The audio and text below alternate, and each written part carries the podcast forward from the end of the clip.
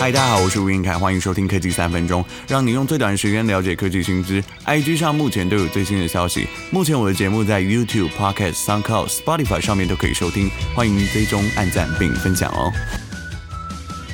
今天跟大家分享在五 G 手机的选择，你要知道的四件事情，很快要跟大家来提一下。第一个是最新的旗舰机都会搭载的五 G 模组晶片，像是高通的骁龙八六五是向下相容四 G 的各个频段，但是我会提出第一个隐忧是，对于五 G 基地台的覆盖率，台湾的电信业者大约都会在二零二零年的第三季开台，初期采用的是非独立组网的 NSA 技术。白话来说，就是使用四 G 的核心网络，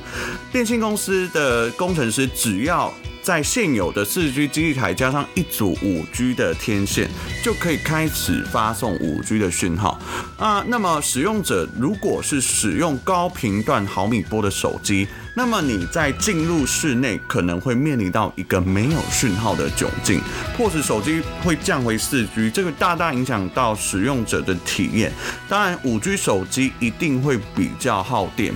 因为五 G 的手机当中天线的数目增加，五 G 终端的设备采用的是大规模的多入多出天线技术。这基本上呢，手机会至少要装设八根的天线，每根天线都会有自己的功率放大器，这就会产生比较大的功耗。至于会不会让手机比较容易发热的部分，我们还无从得知。不过普遍来说，现在推出的手机电池容量也会变得比较大，这是现在的趋势。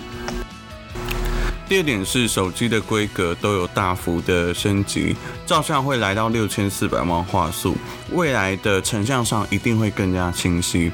至于录影的部分，可以录制四 K 或是八 K 以上的影片。喜欢拍照或是摄影的朋友，可以开始关注这类型的新手机资讯。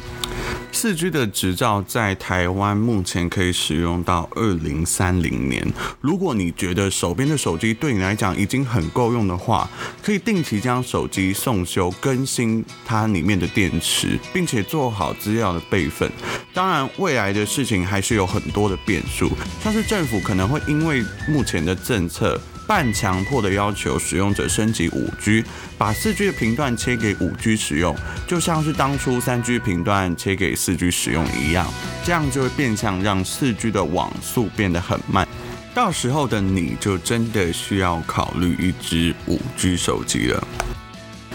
目前来说，五 G 的月租费还是偏贵。电信三雄又回到二零一四年四 G 开台吃到饱一三九九的时代。目前台湾之星有推出五九九的早鸟升级五 G 来拉客，相信下半年手机业者就会狂推促销。吸引一批用户来换机。如果你是喜欢尝鲜、享受最新手机的人，接下来我也会针对五 G 的月租费进行一集 Podcast 的录制，敬请期待。以上就是本次在五 G 手机的选择，你要知道的四件事。今天的节目结束啦，希望生活会因为五 G 变得方便且美好。欢迎在下方留言参与讨论，谢谢大家，我们下次见。